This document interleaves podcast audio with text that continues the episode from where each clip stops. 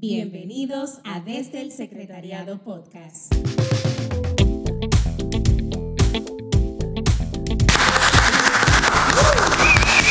Bienvenidos una vez más a Desde el Secretariado Podcast, su podcast favorito. Aquí estamos súper felices de volver a estar con ustedes una vez más de estar aquí en este espacio que está destinado a que ustedes aprendan, conozcan y que nosotros como jóvenes católicos eh, tengamos una un lugar donde se puedan contestar nuestras dudas. Eh, le saluda Nairobi Alcántara, su productora, ya que la señorita Nicole y la señorita Yulisa no van a estar aquí el día de hoy, pero ustedes saben que yo soy loca con ustedes, así que el show debe continuar. Hay que hacerlo, hay que hacerlo. Ajá, y, por, y a quien están escuchando por ahí, que ya le dio el deseo de venir Oye, a oye, tierras dominicanas, porque señores, él estaba de viaje, Hay que aprovechar, hay que aprovechar. él estaba en los United States. Oye, Eh, pero todavía habla español, así Oye. que Harold, bienvenida, aquí tenemos a Harold.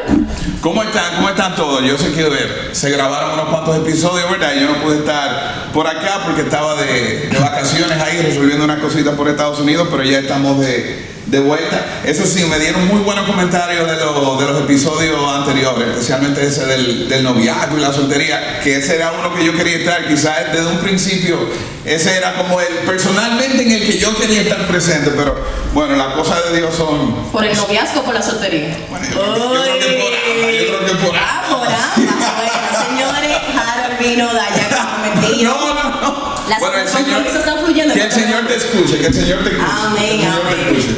Sí, ese, ese episodio fue muy, muy aclamado. De hecho, tuvo una segunda parte también. Y a la gente le encantó. Así que, señores, ustedes eh, pidan por esa boca que nosotros estamos aquí para servirles. Y hablando de eso, vamos a comenzar con el- nuestro tema de hoy. Es un tema muy interesante, muy actualizado y que nos lo pidieron en las redes también.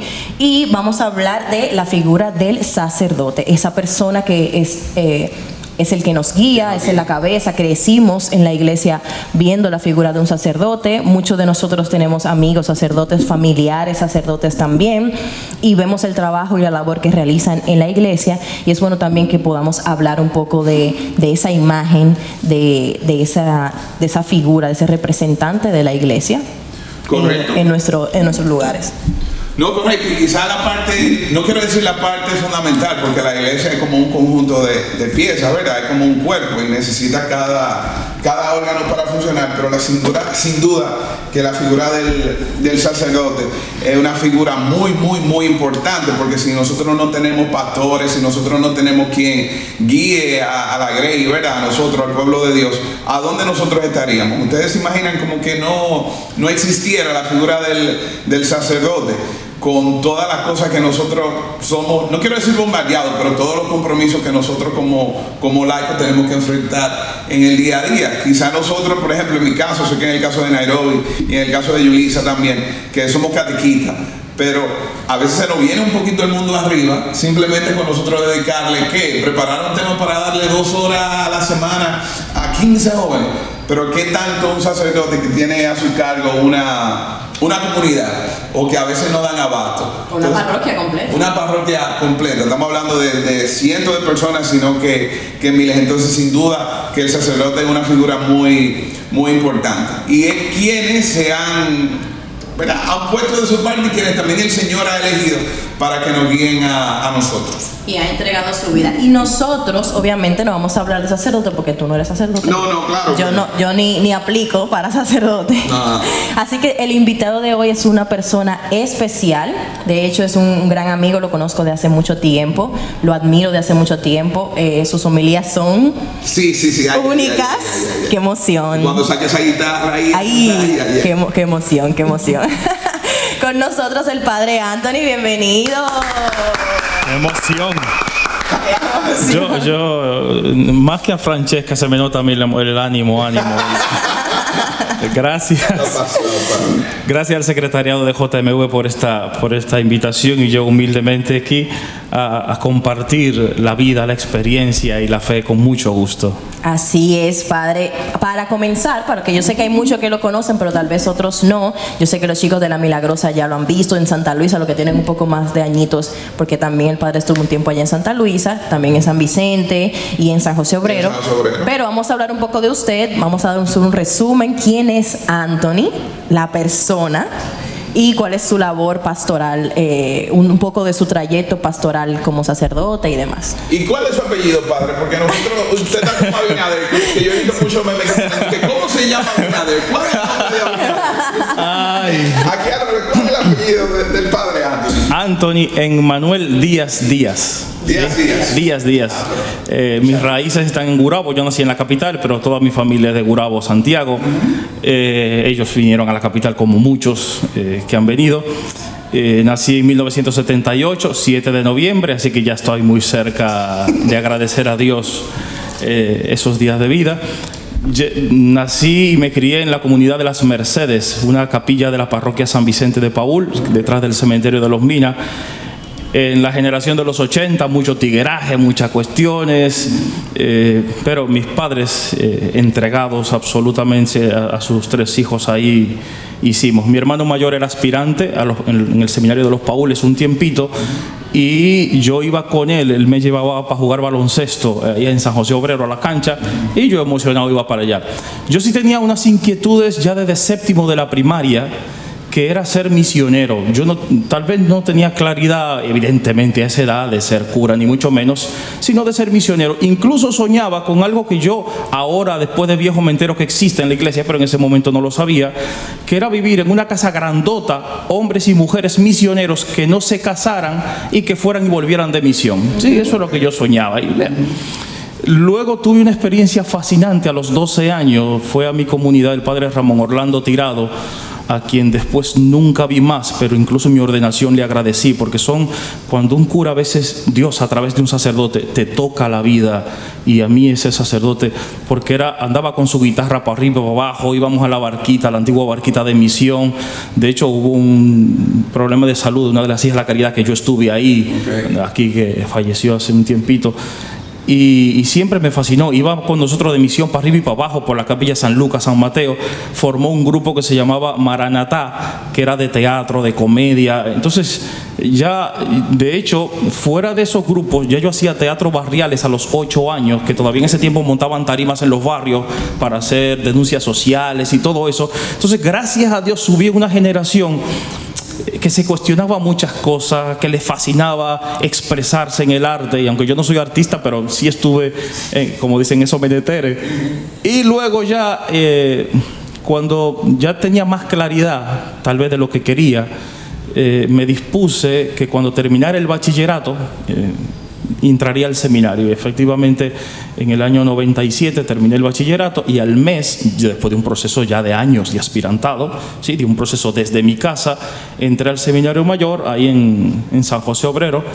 Ahí sí, sí, bueno, hicimos, digo, hice la carrera de filosofía, un año de noviciado, la carrera de teología, fui ordenado el 29 de marzo del 2008, así que ya tengo 13 años de ordenación eh, 21 años de misionero, porque los paules nos consagramos en el noviciado y yo lo comencé en el año 2000, aunque entré en el 97.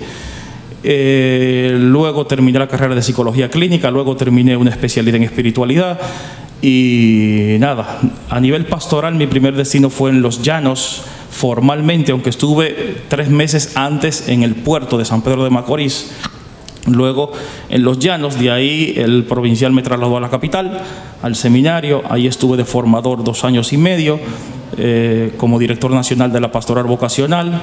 Luego me mandaron a, como subdirector latinoamericano del noviciado. Luego volvieron a enviarme como formador al seminario, estuve como director del seminario también, otra vez director nacional de la pastoral vocacional. Luego me mandaron al, no sé, me han mandado a tantos sitios que ya... Ha dado mucha vuelta. Ha dado mucha vuelta. Y por primera vez ya en un ministerio de parroquia, porque es la primera vez como párroco hace ya justo tres años, en la Milagrosa, eh, director del colegio. Bueno, estuve dos años director de Radio María también. Y yo no sé, sigan preguntando qué chulo. Muy interesante. Actualmente, Dime. Actualmente está en la parroquia. Sí, en la, estoy de párroco en la parroquia La Milagrosa y director del colegio. Perfecto. Sí. Y hubo un momento, Padre Anthony, que quizá usted sintió como, ¿en qué etapa quizá usted pudiera decir como que sintió el llamado, si lo podemos llamar así? Porque hemos visto como que ha sido un asunto quizá, en su caso digo yo, por lo que me ha dicho, de decisión como que personal, como que bueno, esto es lo que yo quiero hacer, yo quiero como que comprometerme en lo que es la misión, pero hubo ahí quizá como que un llamado del Señor, no quiero decir que una voz le dijo, Anthony, tú vas a ser sacerdote, pero quizá hubo un momento como que usted sintió eso en su corazón. Pues mira, de sentir, sentir yo creo que no. Tal vez porque yo soy muy racionalista, pero no soy muy de efusiones y momentitos. ¿Por qué? Porque luego reducimos a Dios a momentitos, a fueguitos, a emociones. Y Dios desde el vientre de mi madre me llama y a ti también y al que nos está escuchando desde el vientre de la madre y, me va hablando en el niño que está llorando, en la persona que viene a pedir comida, en el que viene a pedir consejo. O sea, los milagros de Dios son mucho más frecuentes que el concepto tal vez muy corto que tenemos. De hecho, si fuéramos, pero no es el tema, a la Biblia, hablar de los milagros, nos vamos a dar cuenta que no tiene que ver casi nada con lo que hoy creemos que es milagro. Entonces el milagro lo va dando y lo va ofreciendo cada día. Los que tenemos que tener ojos de milagros somos nosotros para poder verlo. Y tomar una decisión. Claro, claro. Si no hay compromiso, no hay milagro tampoco. Exacto. De hecho, fíjate, la Iglesia Católica tiene unos requisitos para eh, discernir si es mentira o verdad una aparición, por ejemplo, y uno de los requisitos fundamentales es la conversión de la persona. Si no hay conversión, es mentira que hubo aparición. Exactamente. Exacto. Exactamente. Padre, si usted pudiera en sus palabras eh, re- eh, resumir, porque también entendemos que eh, el sacerdote es muchas cosas, pero si pudiera resumir el sacerdote, la, figura del sacerdote, ¿cómo usted la definiría? Siervo. En una sola palabra. Siervo. Eh, de hecho, en la síntesis de teología, cuando me tocó eh, realizarla en los estudios, eh, en una de las páginas escribía que cuando reconozcamos lo que somos, el sacerdote reconozca lo que es simple siervo y el laico reconozca lo que es simple siervo. Para mí no hay diferencia en ese sentido. De hecho, el, el sacramento que contiene en sí toda la gracia necesaria para la santidad es común, que es el bautismo. Por tanto, para mí no hay diferencia en ese sentido. Así es. Perfecto. Otra preguntita por ahí. Y dentro de la vida de, o sea, ¿cómo se desarrolla la vida de un, de un sacerdote? Si podemos marcar como diferencia en el estilo de vida Y sus funciones. y sus funciones, ¿verdad? Como dentro de, de la sociedad, en el asunto de pastorear a una comunidad, ¿cuáles son como esas diferencias? Obviamente que las sabemos, pero desde el punto de vista suyo como sacerdote. Si tú supieras que la gente sabe menos de lo que cree saber. De hecho, cuando celebrábamos el año del sacerdote, 2009, 2010, no me acuerdo, yo sé que yo estaba en los llanos, eh, yo me dedicaba en una humildad completa a hablar de la figura del sacerdote. Eh, es un muchacho de, de su barrio, de su campo, porque incluso las iglesias evangélicas saben más de su pastor que nosotros. Porque tenemos un cura que está dando misa, que me saludó, que fue una reunión, que me dio una charla, se desapareció y ya yo no sé más de él hasta que vuelva a verlo. Entonces, claro, no sabemos mucho. Aquí yo no sé si hablar de una especie de estereotipo de qué es o qué hace, porque hay muchísimos ministerios, porque eso tiene que ver ya con la multigracia del Espíritu Santo derramada en la iglesia. O sea que aquí ya yo puedo hablar más es de mi ministerio, pero por ejemplo, en el seminario vivimos cinco sacerdotes y los cinco tenemos ritmos de vida un poco distintos porque el ministerio es distinto. Entonces, aquí ya va a variar un poco. En general, eh, en mi caso, por ejemplo, yo ordinariamente a las cinco y pico de la mañana, ya yo estoy despierto, de hecho desde antes, pero ya me levanto. Mm, Voy al colegio ya siete, siete y pico de la mañana, ahí estoy hasta mediodía, a veces si salgo a las 10 o algo porque tengo algún compromiso. Luego me voy a la casa, eh, comemos toda la comunidad, yo vivo en el seminario, los sacerdotes y los seminaristas. Luego ya a las 2.30 de la tarde, ordinariamente todos los días estoy en la parroquia otra vez, de martes a sábado.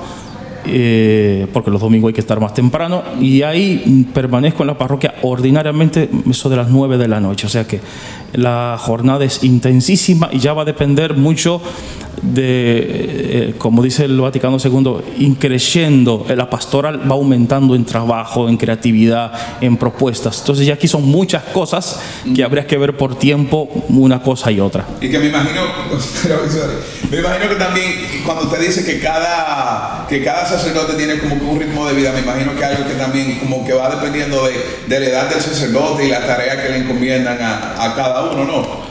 Eh, sí y no. Eh, en principio, tal vez la edad no cuenta tanto, porque ya conocemos sacerdotes que, que, tienen, qué sé yo, el padre Martín, a quien yo, uno de los sacerdotes que más admiro en mi vida, que tiene 79 años, creo que ya hacía ahora en enero 80 y puede más que yo, entonces, claro. Exacto, exacto. Por eso te digo, ya depende menos de la edad, ya hay otras condiciones. Eh, debo decir, y esto yo creo que no es sorpresa para nadie, eh, porque aquí lo hay de todos, algunos somos mediocres y estamos ahí para comer y beber y tenemos las comidas. No, porque las cosas hay que decirlas claras, no, no estamos ya hace 50 años, algunos somos mediocres, pero también hay abogados mediocres, médicos mediocres, papá de familia, pero respecto al sacerdote hay que decirlo de verdad, lamentablemente algunos comen sin trabajar y es algo que tendremos que dar cuenta, definitivamente. No, debería porque estamos para el servicio absoluto del pueblo de Dios. Así es. Padre, y nosotros, bueno, la, la, mayoría de personas, como se dice, no saben, saben poco del sacerdote o ven la figura del sacerdote como lo que representa y no ven que también hay una persona humana que tiene, que tiene necesidades humanas como todos nosotros. Entonces, hay una línea... Eh, una línea, no voy a decir delgada, pero hay una línea entre el sacerdote y eh, la persona. Por ejemplo, hay gente que se escandaliza de que un padre o, juegue dominó, o se beba un vino, o se beba una cerveza. Eh, pero también vemos, por otro lado, que hay sacerdotes que, que, se, que cruzan demasiado esa línea. Y hay sacerdotes que tú lo ves subiendo fotos eh, que parece que su Instagram parece de un influencer más que de un sacerdote. Entonces hay como esa línea ¿Cuál sería ese equilibrio entre, entre lo que es humanamente permitido para un sacerdote y lo que ya se está saliendo un poco y puede dar un testimonio errado, sobre todo a los jóvenes que siempre están pendientes de cada detalle? Y a criticar, yo y el padre con una cerveza en la mano, ya, eso Exacto.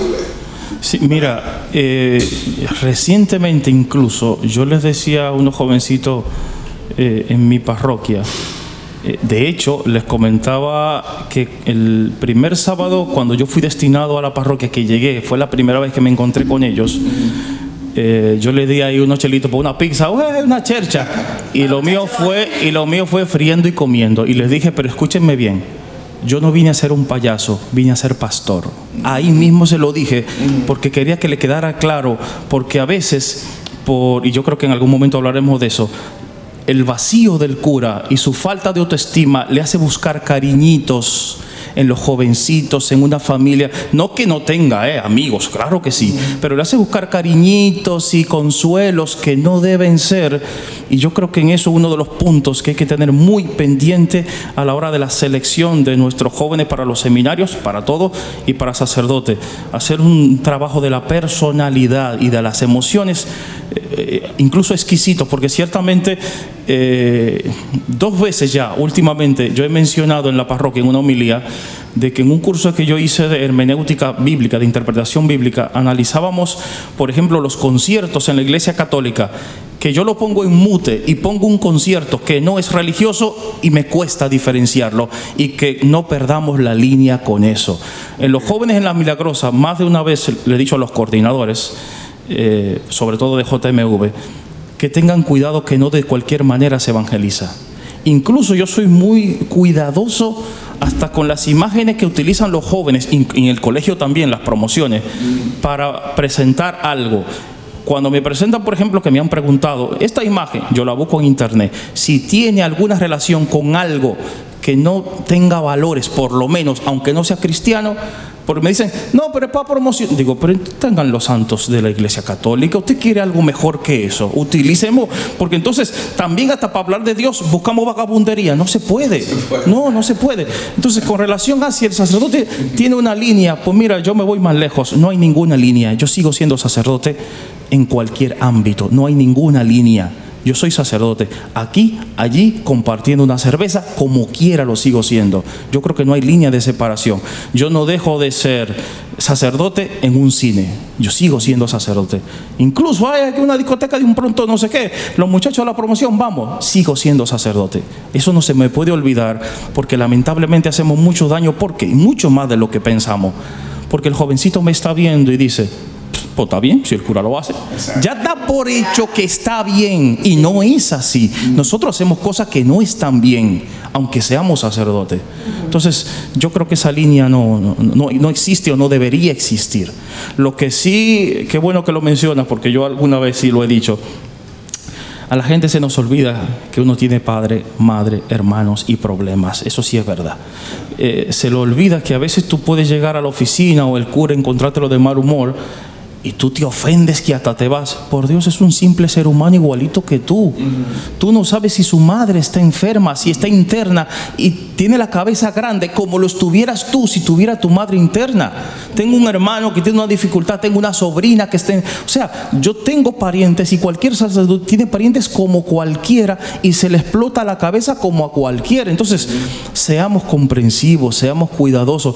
Somos muy crueles con los sacerdotes. Si bien es cierto que por un lado somos incoherentes muchas veces, pero por otro lado el pueblo de Dios es muy cruel con los sacerdotes muchas veces porque no se le perdona nada. Si metió la pata hay que crucificarlo. Y yo creo que con esa misericordia que tanto esperamos del cura también hay que tenerlo con el sacerdote. Exacto.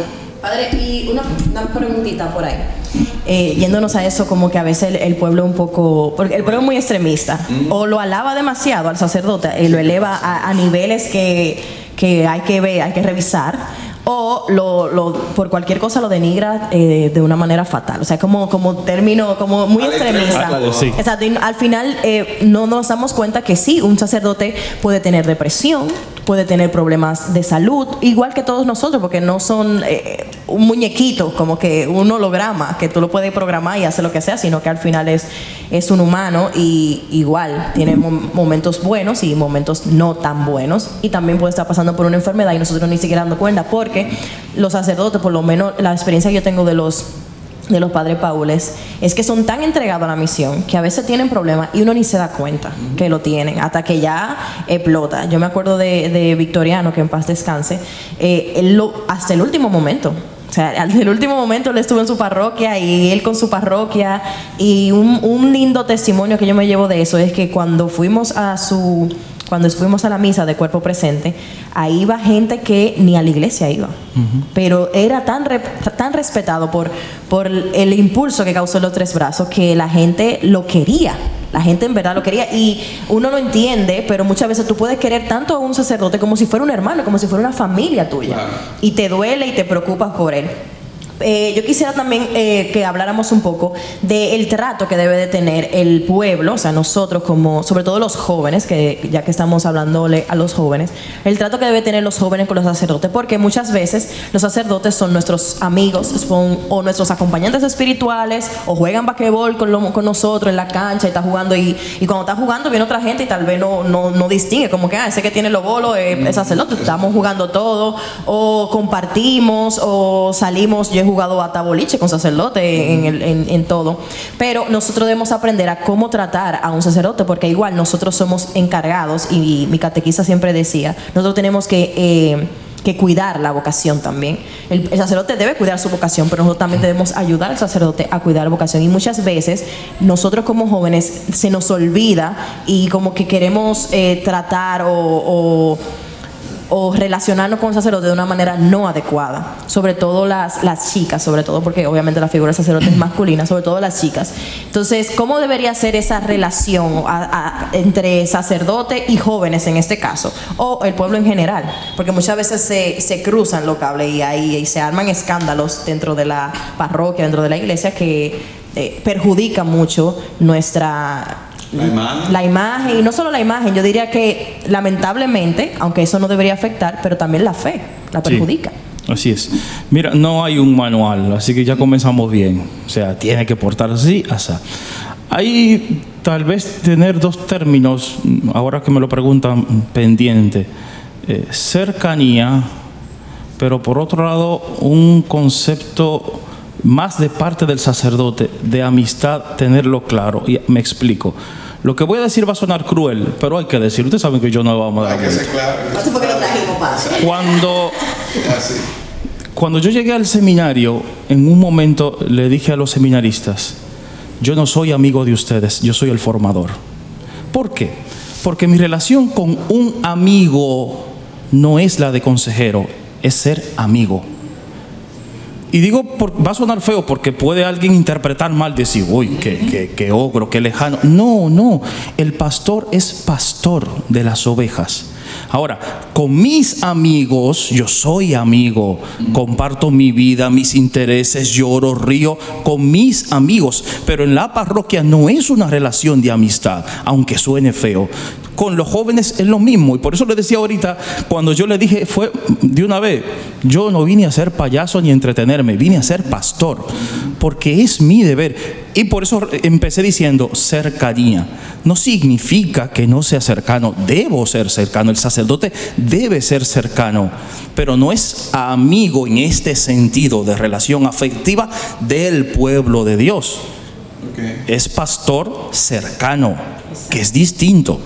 Ahora reitero, puede darse el caso que dentro de la feligresía el sacerdote tenga uno que otro amigo, perfecto, donde en su relación, en un compartir, en una cuestión, de hecho en el ministerio que también yo ejerzo de acompañante espiritual, que ya son casos muy particulares con algunas personas, ordinariamente jóvenes, cuando, de hecho, hace dos semanas otra jovencita me preguntó, padre, ¿qué es eso de acompañamiento espiritual? Y yo le explico, si le interesa el proceso, ya me siento con ellos, yo tengo aquí un esquema, y uno de los puntos es, si me eligen a mí, tú y yo no somos amigos.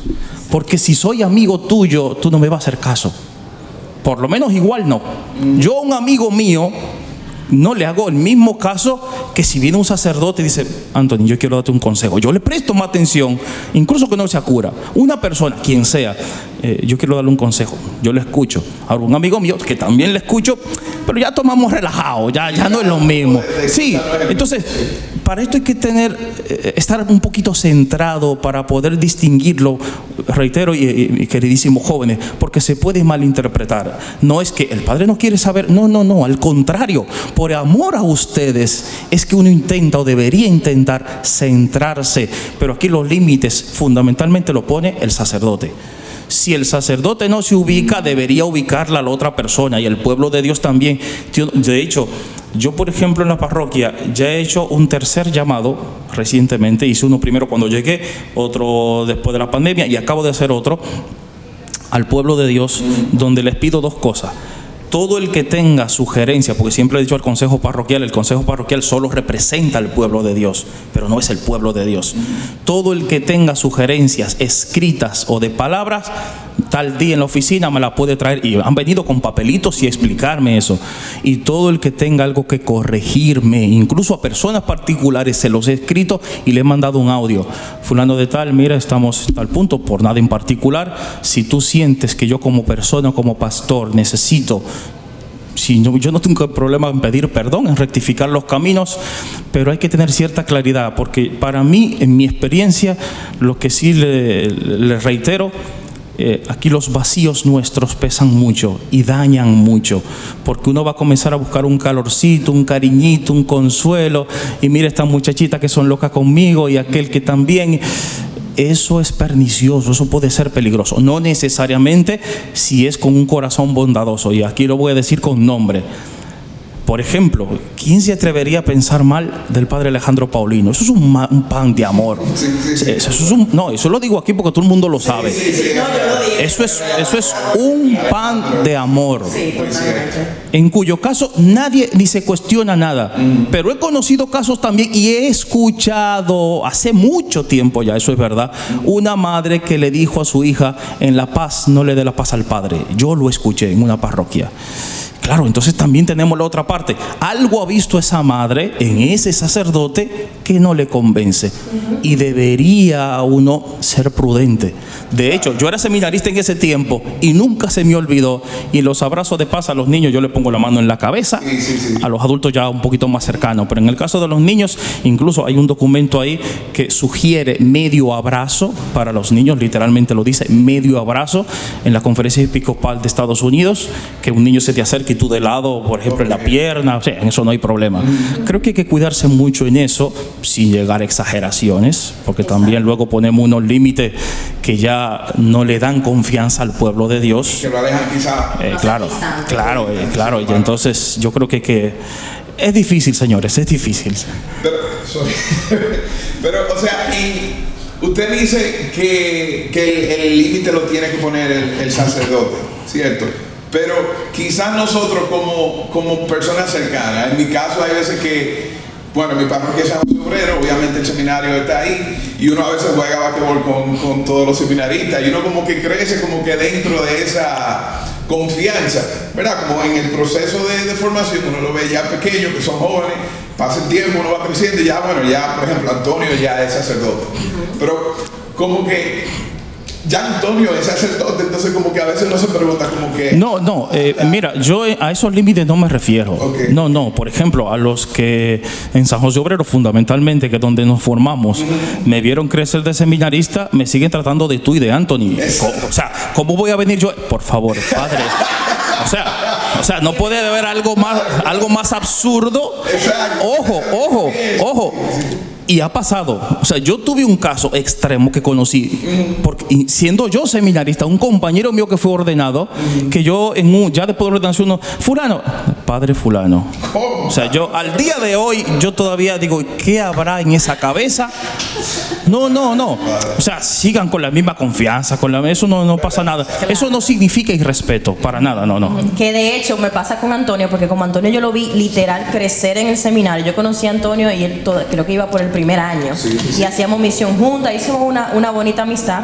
Y, y cuando a él lo ordenan de sacerdote, yo le dije, mira, yo voy a tener un problema porque yo a los sacerdotes lo trato de usted, a todos, a todos lo trato de usted. Pero con Antonio se me hacía tan difícil porque ya teníamos demasiado tiempo. Yo le dije, bueno, Antonio, contigo se me va a hacer difícil. Decirte usted, yo te voy a seguir diciendo tú y tú me perdones. El que no, eso no importa. Pero si, si alguien me oye en la iglesia diciéndole tú, Antonio me dice, no le digas tú, ¿cómo tú te atreves a decirle tú al, al sacerdote? O por ejemplo, me pasó una vez allá en Santa Luisa, no voy a decir la capilla para no meterla en rojo, que Antonio está, era el asesor de JMV. Y yo estaba en el Consejo Nacional. Entonces, él daba una, él dio una misa ahí en esa capilla y yo fui a la misa para después irnos al- a la reunión del Consejo Nacional. Entonces, cuando él terminó, él me dijo, bueno, pues vamos, vámonos, porque yo vine en el carro y era en la Casa Rosada, estábamos súper cerca, eh, nos vamos por ahí mismo. Y yo como que le dije que sí, como que algo normal para mí, porque ya él es amigo mío y, y- y tenemos una bonita relación de amistad. Y la gente, las, las doñitas, como yo digo, las doñitas de la, de, la, de la capilla, no le gustó eso, que yo me montara, que hace esa joven montándose en el carro del sacerdote y no sé qué, y mira qué es lo que va a pasar. Entonces ahí comienza como ese escándalo. Y entrando, y entrando con esa anécdota, eh, eh, padre, quis- quisiera que habláramos un poco, porque así como el sacerdote es muy elevado y una, una persona muy representada en la iglesia, también es muy atacado y han surgido muchos escándalos en torno a la figura de- del sacerdote. eh, y yo quisiera como que usted nos introdujera un poco sobre ese tema, porque nos gustaría escuchar el punto de vista de un sacerdote, porque muchas veces nosotros vemos todo eso que está pasando, que si abusos por parte de los presbíteros, que si eh, malas conductas, que si se salen de, la, de ese sacerdote ya porque pasaron otras cosas eh, fuera con personas de la parroquia y se arma escándalos parroquiales, a veces sale en la noticia, mucha gente que no es de la iglesia también atacan a los sacerdotes eh, y siempre, por ejemplo, a mí siempre me dicen eso, como que, ah, tú eres católica, ah, no, los sacerdotes esto y esto y esto, y yo quedo como que, pero en verdad son realidades que pasan dentro de nuestra iglesia que nosotros no podemos, eh, Imposible ocultar. te- ajá, no podemos decir como que no, eso no pasa, eso pasa, es real, están ahí, están ahí los hechos, pero nunca, o nunca yo, ni me imagino que lo que nos están escuchando, nunca hemos preguntado a un sacerdote cómo vive eso, porque nosotros vivimos eso y, por ejemplo, a mí me duele cuando pasan cosas así, porque es mi iglesia y la amo y, y respeto respeto demasiado el trabajo de, de los sacerdotes porque conozco muchos sacerdotes que sí son buenos. Pero me gustaría saber cómo lo ve usted desde adentro, que también es sacerdote y que de una u otra manera esa, eh, eh, las cosas erróneas que cometen otros hermanos sacerdotes le afectan a usted y le afecta su imagen sin usted ni siquiera estar involucrado o usted llevando un camino correcto y, pasan esas cosas. Y cómo la iglesia desde dentro maneja ese tipo de situaciones, porque muchas veces vemos la, la- la- publicidad, las noticias y todo el mundo habla, no, porque los sacerdotes ocultan, la iglesia oculta, oculta, oculta, pero la, iglesia tiene un manejo. Lo que pasa es que no nos gusta investigar, no nos gusta preguntar, no nos gusta leer de nuestra iglesia y preferimos informarnos de nuestra iglesia de lo que fuera y no de lo que pasa adentro. Entonces yo quisiera que usted abundara un poco de ese tema, qué pasa, qué dice la iglesia, eh, cómo deben ser juzgados, si al final sí, sí van, sí deberían ir, ir, eh, pagar condena o no por el crimen eh, etcétera, etcétera, etcétera, eh, sobre esos casos, sobre abuso, sobre también sacerdotes que han tenido familias y han tenido que salirse de- del sacerdocio. No dejar de ser sacerdote porque no se deja, pero sí dejar de- y cosas De ejercerlo. De ejercerlo, exacto. Ya, Mira, eh, algo, los años ayudan en algo o deberían ayudar y que yo he cambiado en mi esquema mental es el tema de juzgar. ¿Por qué? Y yo recuerdo con muy particular, que me arrepiento, eh, si- siendo seminarista en algún caso que pasó, no con niños ni mucho menos, pero inconformidad de alguna feligresía con cura, y yo decía, pero sáquenlo de la congregación. O sea, yo con algunos compas, pero sáquenlo. Ahora en esos mismos zapatos, ahora me doy cuenta, no es fácil juzgar. Hay que ponerse en el corazón, en el sufrimiento y en la vida de otro saber qué está sintiendo, qué está sufriendo, qué está saltando, qué está evitando. ¿sí? Eh, Esto, para empezar, y lo que digo, estoy hablando de cualquier sacerdote que esté pasando por un sufrimiento. Eso es lo primero, en general, independientemente de cuál sea el problema un hermano que decida eh, retirarse pastoralmente del ministerio, porque como decía Nairobi, del, del sacramento es para siempre. Eh, no juzgar, no sabemos por qué. Incluso que creamos que sabemos por qué orar y no juzgar, porque eso ya ahora como sacerdote, muchas cosas vivimos, muchas veces vivimos tantas cosas que el pueblo de Dios no te ha acompañado, como decían ustedes, eh, cuando nos preguntan, ¿cómo está la salud? ¿Usted necesita un medicamento? Eh, ¿Usted comió hoy? Porque aunque parezca increíble, no, no, si los que viven mejor es los padres, fíjense que no. No, no, no, la apariencia engaña. ¿eh? No, la apariencia engaña. Más de una vez, y, y mi parroquia lo han sabido de gente, que yo he pasado días enteros sin comer. No porque no haya, no, no, por lo que sea. Incluso porque no hay a veces. Entonces es muy fácil juzgar y decir, eso en principio. Luego, con relación a cuando nosotros somos responsables realmente de acontecimientos eh, que dañan a otra persona, sea la pederastia, ¿sí? a niños específicamente, o sea cualquier abuso de poder de cualquier sacerdote, eh, me voy al, al más grave, ¿sí? Eh, que es tal vez un daño a un niño o un adolescente. Eso, hay que decirlo claro, eso es una vergüenza para toda la iglesia, para toda la iglesia, es una vergüenza. Eh, la iglesia sí ha intentado, bueno, primero, no es un problema nuevo, ya desde la- los albores de la humanidad, Roma, Grecia, la pederastia ya desde ahí, o sea, no, no vino ahora en el 2002 cuando en la iglesia, oh, ah, no, no, no, es un problema de toda la humanidad y vino ya, por ejemplo, en el imperio romano, la- las, las élites, los intelectuales, los ricos, ¿cómo celebraban? En piscinas y haciendo el amor con jovencitos esclavos. En Grecia tenían el concepto, por un cuestión de filosofía, de que a la mujer no tener el miembro viril, el pene, no producía placer, por tanto la homosexualidad y el abuso con los niños incluso era normal por ese concepto erróneo, primero de placer y luego de la mujer, del hombre, un problema antropológico. Era normal eso. Y quiero que sepan, queridos jóvenes, que la primera institución en el mundo que luchó contra eso fue el cristianismo. Fue la primera que frenó eso. Porque hasta el cristianismo, ninguna institución, ninguna religión luchaba explícitamente por el abuso a los niños.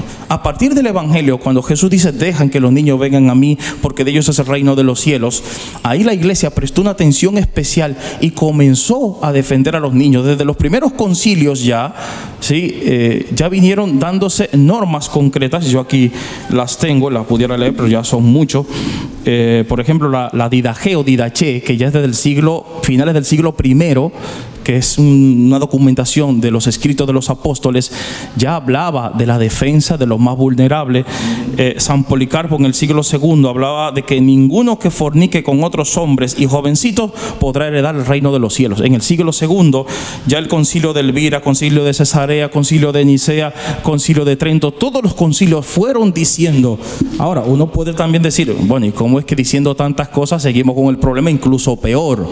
¿Será que no le estamos haciendo caso a nadie? ¿Será que a los curas le da igual? Por ahí tiene que ir la cosa. Incluso se han hecho estudios que intentan ver las variables de celibato, o sea, el sacerdote no puede tener relaciones afectivas en ese sentido, y pedofilia, y se ha demostrado que no hay ninguna eh, relación entre una cosa y otra. Incluso eh, los estudios lo que dicen es que la mayoría de gente pederastia son gente casados. ¿sí? Son gente casada. Y que tiene una relación familiar con el niño ordinariamente. Según eh, por lo menos algunas cosas que miré, en, en los sacerdotes del mundo entero, el 1.5% es que ha sido acusado. Sin embargo, no quiero justificar nada, es una vergüenza. Un solo cura que lo cometa, uno solo, es una vergüenza y es algo. Ahora, a la pregunta de ¿y las medidas? comenzaron a intensificarse con San Juan Pablo II, que escribió la conocida delita eh, delitos graves, ¿sí? Eh, tiene otro nombre ya más fino en latín, eh, la santidad, santitorum, no me acuerdo, ¿sí? la santidad de los sacramentos, así es, que era un escrito de moral y del respeto a los sacramentos, donde ya el Papa Juan Pablo II comenzó a atacar explícitamente. Benedicto XVI actualizó algunos procesos para hacerlos mucho más rápido de denuncia de los curas y Francisco, que es el que ha enfrentado eh, más de lleno. Eh, de hecho, es la primera vez que un papa en toda la historia envía una carta al pueblo de Dios tocando el tema de los abusos sexuales y luego escribe un motu propio. Un motu propio es a propia voluntad, un documento donde ya pone eh, los procesos canónicos legales para la denuncia de los sacerdotes que no excluye una condena civil. ¿sí? Usted es culpable, va preso. Sí, entonces, sí, no, sea quien sea. En eso, gracias a Dios, yo creo que hemos avanzado mucho. Hay que seguir avanzando más. En Estados Unidos, por ejemplo, aquí en Santo Domingo estamos menos avanzados, pero en otros países donde ya han ocurrido denuncias muy escandalosas, Estados Unidos, Francia recientemente, de hecho tienen ahora ya por ley, por ejemplo, cualquier eh, iglesia que vaya a contratar a cualquier persona, Ah, sí. evidentemente que no sea cura, pero sí- que vaya a entrar en relación con niños, tiene que pasar por un eh, entrenamiento. ¿Sí? que se lo da la curia general de ese país para el trato de los niños. Ayer era que le decía de que está estipulado medio abrazo, no se dan besos. Eh, si hay un salón con puerta, por ejemplo, así cerrada, se le pone cristal. Ustedes van, por ejemplo, a la Milagrosa, que ya lo habían hecho, tiene un cristal para que esté siempre visible con quién está el sacerdote o con quiénes están los niños.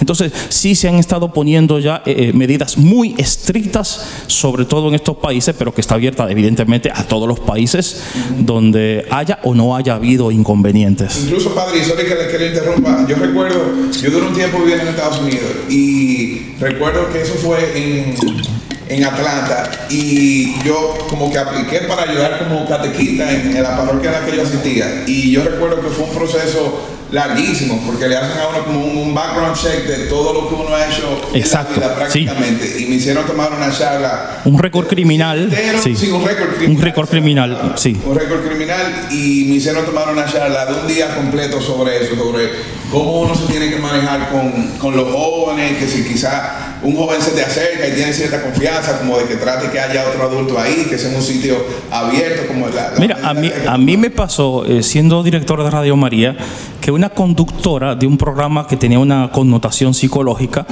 una jovencita mexicana se comunicó con ella aparte para darle seguimiento a una cuestión de acoso que ella sentía la conductora sintió que ya desbordaba tal vez su manejo y me lo refirió a mí. Yo me comuniqué con la jovencita por audios y eso. Y cuando en algún momento me dice ella, le envío algunas fotos de las que yo, no, ni siquiera una foto tuya. O sea, yo no quiero saber ni siquiera quién eres tú en foto. Dialogamos todo lo que tú quieras por aquí, pero fotos ninguna de ninguna clase yo no sé, cualquier truco cámara que quieran hacerlo, incluso sin querer, yo no tengo necesidad de ver ninguna foto de nada, ¿sí? Entonces, eh, yo creo, y por eso ahí decía ahorita que hay límites que tiene que ponerlo fundamentalmente el sacerdote. No significa que el pueblo de Dios no, cuando el sacerdote no lo pone, tiene que ponerlo el pueblo de Dios, evidentemente, pero sería algo que no debería suceder de estar uno asustado, si con este, si con el otro. Lo más bonito es cuando cuando el pueblo de Dios confía en su pastor, ¿sí? Pastores que nos equivocamos, evidentemente, eh, eh, pero ojalá que nuestras equivocaciones sean pastorales, pero nunca con el ser humano, nunca. El ser humano es sagrado, sobre todo eh, uno no tiene idea qué significa en un jovencito o en un niño para ellos primero y luego para los papás, haber depositado tanta confianza en alguien que le destrozó lo más valioso de su familia. O sea, no tenemos ni idea. Por eso tenemos que orar mucho y tenemos que tomar medidas. Las dos cosas. Ora et labora. Orar mucho nosotros y el pueblo de Dios. Y aquí es muy importante, miren, la vida comunitaria del sacerdote. Porque lo que no encuentres dentro, lo va a buscar fuera. Y muchas veces eso es lo que pasa, que al no tener una vida comunitaria, o en el caso de los diocesanos que no tienen vida comunitaria, aclaro los que me escuchan, los curas diocesanos tienen eh, la posibilidad de vivir solos en una casa o con sus familiares, pueden hacerlo perfectamente. Eh, decía Ortega hace, yo soy yo y mi circunstancia. Los, los, que rodean al sacerdote son muy importantes en nuestras vidas, muy importantes, porque nos ayudan a una estabilidad emocional, nos ayudan a centrarnos, nos aconsejan. Y por eso esa gente hay que cuidarla mucho y orar mucho también, porque quienes rodeen al sacerdote también sean gente idóneas que puedan aportarle. Y por eso ahorita te decía, no hay línea. O sea, mi amigo es Antonio. Sí, pero Antonio es sacerdote. Exacto. Sí. ¿Y qué, po- qué po- qué- qué podemos nosotros quizás como, como personas de afuera, como laicos, ¿verdad? No fuera de la iglesia, no como laicos, que no estamos en, los- en los zapatos de los sacerdotes, que quizás no vivimos en una comunidad eh, de sacerdotes solamente. En el caso cuando una persona que quizás está afuera ve como, bueno, eh, el sacerdote X eh, hizo- le hizo algo a un niño y yo veo que ese sacerdote, o sea, no pasó nada. La iglesia lo que hizo fue que lo cambió de lugar, de, de parroquia, por ejemplo. Que a veces, muchas veces se, queda como que con esa, ese pensamiento o se queda como que con ese mal sabor. Pero bueno, la iglesia no hizo nada por fulanito de tal. Yo sé que eso también ocurre porque muchas veces quizás como usted dice, to- todo eso que usted mencionó de la cosa buena que ha hecho la iglesia en contra de eso, a eso no se le da publicidad. No, nunca en la noticia te van a poner, bueno, la iglesia cristiana, la iglesia católica fue una de las principales instituciones que ha tratado de luchar en contra de la pederastia y del abuso de los niños. Eso nunca va a salir, pero sí sale las cosas malas que hacen.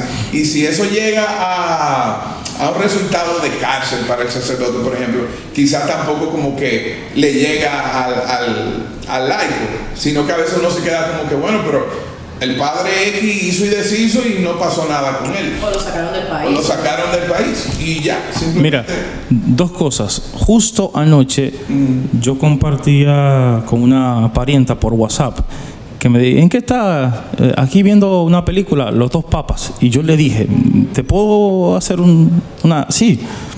Cualquier película, incluso religiosa, que salga de Netflix, no lo mires con ingenuidad. No, ¿y por qué digo esto a propósito de la pregunta? ¿Por qué? Porque a veces creemos con los ataques a la iglesia solo es porque somos malos. Que somos malos ya lo sabemos. Pero hay muchas multinacionales que están detrás del descrédito de la iglesia católica porque es la de las pocas, no voy a decir la única, pero es la más grande institución moral en el mundo que ha frenado muchísima vagabundería. Entonces hay que, digo, porque mm, jóvenes, miren, el 1.5% de los sacerdotes católicos ha sido acusado. El 10% de los pastores evangélicos está en la misma. ¿Ustedes han escuchado eso? No, nadie lo dice.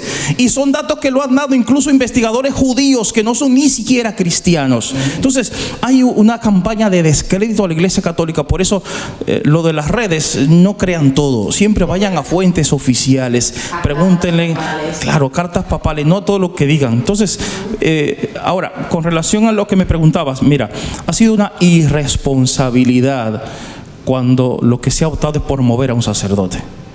Se puede mover por razones pastorales, que tuvo un problemita en una parroquia, por razón pastoral, por su carácter. Esas cositas bien, puede ser. Incluso de comunidad lo mueven también por la misma razón. Eso no pasa nada, todos nos equivocamos. Ahora, cuando es algo tan grave, porque es gravísimo, jugar y dañar una vida, pues ya eso no es, el problema no es ni, ni el jovencito ni la parroquia, el problema es el sacerdote.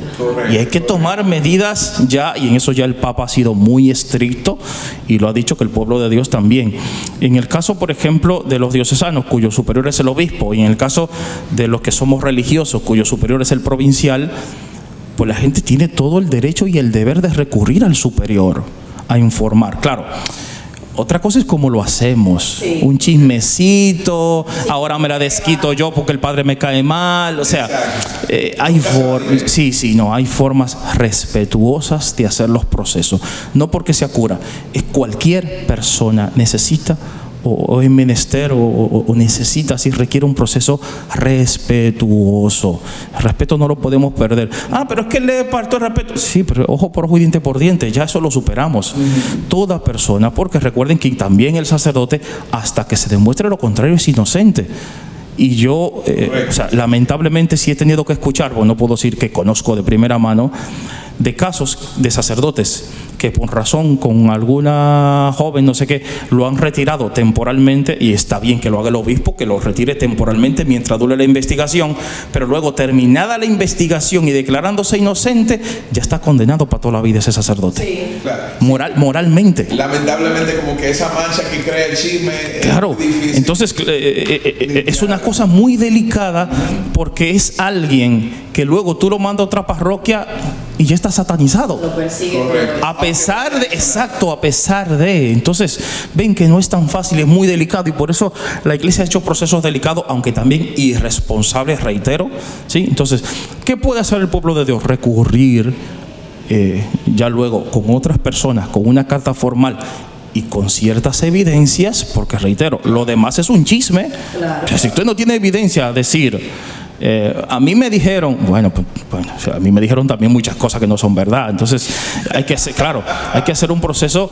Fíjense que no estoy defendiendo nada porque yo no puedo escupir para arriba. Yo puedo meter la pata mañana y, y si fuera así, yo también necesitaría un proceso respetuoso también para no dañar mi imagen sin haber cometido algo. Entonces, eh, los procesos sí lo hay. Lo que pasa es que también aquí hay una cuestión que decíamos al principio, de subir demasiado a un cura hasta el momento de tapar sus vagabunderías. Y, hasta ahí no podemos llegar. Nosotros somos cómplices de una vagabundería cuando la tapamos. Exacto, yo me voy, y yo me voy un poco también más, más, allá, y es en el hecho de que nos gusta, por ejemplo, yo, nosotros debemos como laicos filtrar las cosas, porque por ejemplo, a mí me llegan chismes así mismo, ¿no? Que el sacerdote, que tal padre esto, que tal padre lo otro, que tal padre, y yo y yo lo escucho, pero no lo divulgo más para adelante. Y pasa mucho en la iglesia que le encanta ir de un boca en boca, sin ni siquiera investigar, sin saber, y lo dan por hecho. O sea, dicen que sí, que eso es verdad que pasó y comienzan a agregarle cosas y cosas y cosas. No nos hagamos ecos de ese tipo de cosas, porque usted no sabe. Y así como hay mucha gente obvio, como dice el padre, no es para justificar, así como hay muchos sacerdotes que cometieron errores y que tienen, y que tienen eh, eh, esos tipos de problemas, porque en verdad eso es una condición, la, la pedraza es una, es una condición mental que no le pasa solamente a los sacerdotes, le pasa a todos y no tiene que ver con la castidad. Que mucha gente piensa que, ah, como no tienen sexo, van a hacer esta cosa. No, no es eso, porque hay mucha gente incluso que hacen un voto de castidad y no son sacerdotes ni religiosas. Exacto. Y no son así. Y ahí, como decía el padre, hay muchas mucha personas personas, y los mayores abusadores son personas que tienen, que están casados y tienen hijos. Sí. Y también, sorry Nairobi, yo pensando, o sea, sería más fácil tú tener una relación sentimental con una mujer adulta en el caso de que ese fuera como Es- exacto. el móvil a que tú tener que hacer algo como un niño. Exacto. Es De- algo que tú tienes que tener como una logística para tu De hecho, en Estados Unidos ya está eh, funcionando incluso un estudio psicopatológico a los seminaristas también, porque como tú dices, o sea, no es una simple atracción y ya, que hay un problema mayor. Sí, Exacto, hay un hay un problema problema mayor mayor. que no es cualquiera, no es frecuente, pero qué bueno que tú dices lo de filtrar, Eh, sobre todo, queridos jóvenes todos, ustedes que tienen tanta adhesión eh, a las redes sociales hay que respetar. Yo creo que hemos perdido la privacidad y el respeto por todo, lamentablemente. Eh, por lo menos en mi parroquia se han dado cuenta que yo he procurado mantener cierto respeto, de no estar, eh, porque a veces decimos cosas y uno interpreta y el otro escucha y el que escuchó ahora interpreta otra cosa y sigue para adelante y se distorsiona absolutamente todo y tú estás jugando primero con un enviado de Dios, que así lo creo. Eso es lo primero. Por tanto, tú puedes estar obstaculizando un proceso de reconciliación, de santidad de todo un pueblo solo porque el cura no te cae bien. Entonces, sí, yo creo que eso es, eso es clave y aquí hay que tener la humildad para reconocer, mira, yo disiento, yo no estoy de acuerdo con, con mi pastor, perfecto, en cierto punto. Hasta me cae mal, está bien, pero no inventes cosas, no pases información que están dañando. Ojo, incluso que sean verdad, no se puede estar pasando información, porque tú lo que estás demostrando es que no amas a tu iglesia. Exacto. Sí, eso es lo que está Tú demostrando. estás dañando solamente a Sí. un sacerdote, estás dañando a todo un pueblo, a toda una iglesia mundial. Y no estoy diciendo con eso es, ah, si ustedes descubren algo, cállense. No, no, eh, ojo, a no. Claro, hagan el proceso adecuado. Lo que estoy diciendo es, si usted no tiene la certeza de que algo ha pasado, no pase chismes. Eso hace mucho daño y tú eres o te constituye en una persona que está dañando a tu propia iglesia cuando sobre la base solo de rumores a ti te suena bien y tú sigues para allá y lo pone un chisme más grande. Yo creo que eh, amamos a la iglesia también con la discreción. Para mí, eh, en lo personal ya como Anthony, eh, donde he trabajado, he procurado rodearme de personas discretas. Para mí es fundamental, porque a veces el cura bostezó y se entera la parroquia. El cura bostezó. Mira, eh, mira, un, ca- no, un caso que me pasó. Yo, yo, Mira. no, escúchame, yo estaba, eh, yo era diácono, estaba en San Vicente de Paul y recuerdo que una vez un cohermano sacerdote admirable en el parqueo estaba un poco a lo lejos y yo estoy parado bueno, cerca de la entrada, estoy ahí y llega alguien y me dice, Anthony, ¿tú estás mirando al padre fulano? ¿Estás ahí hablando con una muchacha? Digo, sí, lo estoy viendo. ¿Y, y tú no vas a hacer nada? ¿Y qué se supone que debo hacer?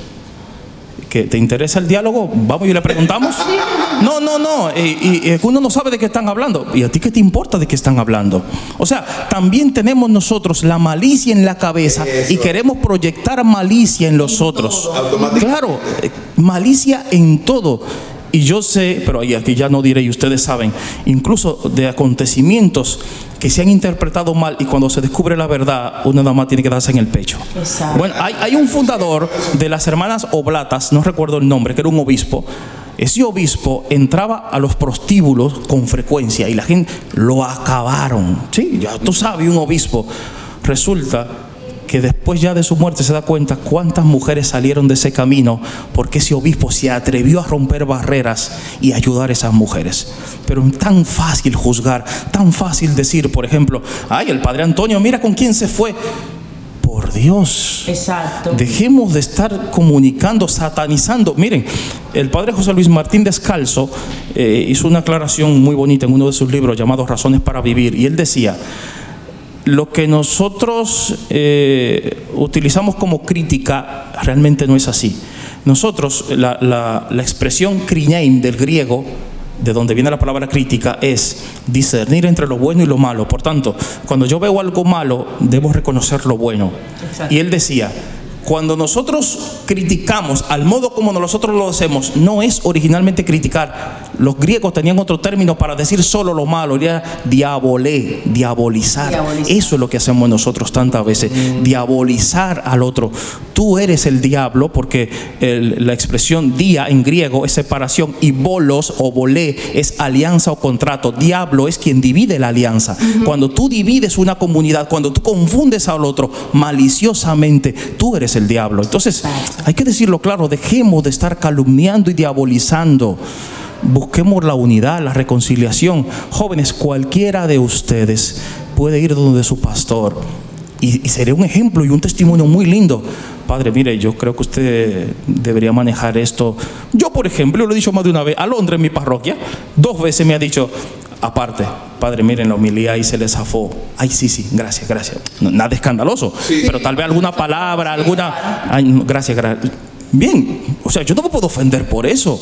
Pueden tener la certeza de que usted se puede acercar a su pastor y decirle, corregirle, ayudarle. Es tu responsabilidad también, porque somos responsables, yo como pastor del pueblo, pero el pueblo también de mí, que aquí yo creo que hay que educar al pueblo de Dios porque estamos en pañales. Se nos olvida que parte de mi vocación depende del pueblo. Ahora mismo parte de mi vocación depende del pueblo de Dios que se congrega en el INVI de los Minas.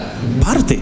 Y tengo gente adorable que me, la mayoría de gente me quiere muchísimo y me pregunta por mi salud y cómo está. Y qué bueno y qué lindo sentirse querido. Exactamente. Bueno, yo creo que ya nosotros hemos llegado al- a la parte final. Eh, normalmente, padre, en esa parte nosotros damos recomendaciones y la última la va a dar usted.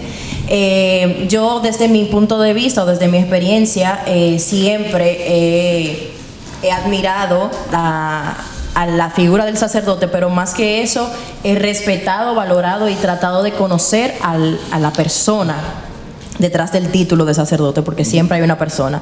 Tengo eh, muy buenas experiencias con sacerdotes desde mi párroco victoriano, el mismo padre Anthony, que de hecho el libro Razones para Vivir lo compré por Anthony, por una homilía, allí lo tengo en mi casa. Muy bueno, lo pueden comprar. Eh, y con, con- con los sacerdotes paules, que es con lo que más me he relacionado, he aprendido muchísimo y le tengo mucho, mucho cariño y mucho respeto. Siempre trato, y nunca se me olvida lo que siempre mi catequista me dice, cuidemos las vocaciones. Nosotros también, como dice el Padre, somos responsables de eso. Entonces, vamos a, a- a tratar de cuidarnos, porque al final no es el sacerdote y yo, sino es, somos la iglesia. Tanto ellos como nosotros tenemos unos papeles, unos roles, como, como en toda familia, un rol que cumplir. Y, y nada, señores, espero que sus, sus dudas hayan sido aclaradas. Y va a decir algo. Sí, yo, Nairobi me va a matar porque yo siempre saco una pregunta ahí al final. Pero yo creo que Cuando, algo. cuando ustedes pregunten que por qué los episodios son tan largos, Es mi culpa, es mi culpa, es mi culpa. Pero creo que, creo que es una pregunta importante. Qué o sea, chulo. padre, ¿alguna, alguna recomendación que quizá usted tenga para algún joven que se sienta como que motivado al, al, al, al sacramento del, del sacerdocio y quizá tenga, tenga dudas? ¿Cómo quizá poder como que aclarar eso y qué le ayudaría a, a entrar en el camino? Porque últimamente eh, nos hemos dado cuenta que quizá lamentablemente los seminarios no es que estén quizá como que llenos, como que quizá uno, por lo menos es lo que yo veo desde afuera, que Sí. estoy equivocado, como que no hay tanto seminarista. Y no solamente en el caso de los varones, sino también en el caso de, de- de las hermanas, ¿verdad? Como que no es tampoco que uno ve de que hermanas así súper jóvenes, como que uh, yo veo a Sol Rosalind y como que me emociono cada vez que la veo porque como que no hay tantas jovencitas así, sino que ya la mayoría son, son mayores. ¿Cómo podemos como que tratar de motivar eso? Mira, a nivel diocesano hay un encargado y en las congregaciones también hay un encargado. En nuestro caso, el Padre Jesús de la Cruz, que está en San Francisco de Macorís, pero en el caso de la capital, siempre como el centro es como el seminario mayor, detrás del Parque de la Venezuela. Pero así, de inmediato, varón o hembra, porque cualquier chica también que aspire a la vida religiosa, que tenga la inquietud, lo primero es donde el párroco, para dialogar. Sí, eso es lo, lo más seguro. Eh, antes de pensar si entro, si no entro, si voy, no voy, es manifestar su inquietud y hacer un proceso con el pastor o con quien indique el pastor que inmediatamente puede decirle, mire, ve al seminario con el padre eh, Rafael Berluz, con el padre Pedro, con el padre, sí, ya, pero de entrada, donde el párroco quien le puede hacer las indicaciones necesarias, en principio para empezar ese proceso de entusiasmarse y de conocer eh, la vida religiosa, a quienes les invito profundamente a no cerrar el corazón a la llamada de Dios. Bueno, yo espero que esa pregunta ahí quizá le haya ayudado a cualquiera que tenga esa, esa iniciativa dentro de sí, ¿verdad? Que le pida al Señor y, y se comunique con, con el sacerdote. Así es, padre. eh, sus recomendaciones finales, pero yo estoy viendo que aquí el padre trajo una guitarra. Ay, papá. Para Ah, los que no saben, el padre Anthony canta y toca la guitarra. Entonces, ya que la guitarra está aquí, usted nos da, nuestra- usted, usted nos da nuestra- sus recomendaciones finales y si quiere nos regala un poquito de, de- de esa hermosa voz que tiene, que Dios le ha regalado. Y con eso nos despedimos. Pues mira, eh, yo no sé si llama la recomendación, pero una preocupación que puede ser recomendación, queridísimos jóvenes. El Papa Benedicto hablaba del relativismo y yo desde que el Papa lo dijo no me lo he callado, porque también hay un relativismo moral. Nada es nada, da igual, varón con varón, hembra con hembra, no da, da igual las redes, eh, pornografía, porque es para aprender sexualidad. No, no, la sexualidad es bellísima porque es un don de Dios y hemos estado distorsionando las maravillas que nos ha dado Dios. Eh, yo les invito a que hagan ayunos de celulares de vez en cuando, pero sistemáticamente, no que hoy lo hice. Eh, proponte, querido joven, me invento. Los sábados de 7 a 8 de la noche, eh, por ponerse un día, los viernes, yo voy a apagar mi celular y voy a ayunar y voy a encomendarme a Dios. Y hay algo que esto eh, le va a parecer casi un chiste, pero lo digo de verdad y de corazón. Como psicólogo clínico, yo sé que los conocimientos y las experiencias se graban por conexiones neuronales. Se solidifican, se hacen más profundas las experiencias por conexiones, por tanto recibir una misma información. Dejen de ver tanta basura y comiencen a ver vida de los santos, canciones religiosas. Y digo que va a parecer un chiste porque qué arcaico el padre. No, se lo estoy diciendo de corazón, de hermano a hermano y como profesional de la salud porque ustedes están solidificando basura en sus cerebros y en sus corazones. Y se lo estoy diciendo muy directamente. ¿Cómo eh, trabajar eso? Dejando eso y buscando, porque yo te digo, eso está mal, pero y ofréceme algo. La vida de los santos. Incluso ayer mismo con la jovencita que estaba hablando, ya quedamos de ver la, la pel- la película de Duns Scotto, de la, de la Edad Media, un gran santo, filósofo y teólogo, y vayan a buscar cosas buenas, sanas. Purifiquen sus oídos y sus cerebros con cosas muy buenas, que la iglesia las tiene. Lean libros buenos. En las redes hay muchos documentos oficiales que nos pueden ayudar. Esa es mi recomendación fundamental. Y adoración al Santísimo. Amén. Gracias. Vamos a escuchar a ver. Fue tu llamada, Señor, al corazón, cerca del mar, con mi barca y poco más. Seguiré escuchando hoy tu voz, que es para mí un gesto claro de amor, y tu mirada me llenó de paz y comprendí lo que es amar. Hoy tu llamada vuelve a resonar, Señor Jesús, que es cada día la fuerza para andar, que es cada día la fuerza para andar.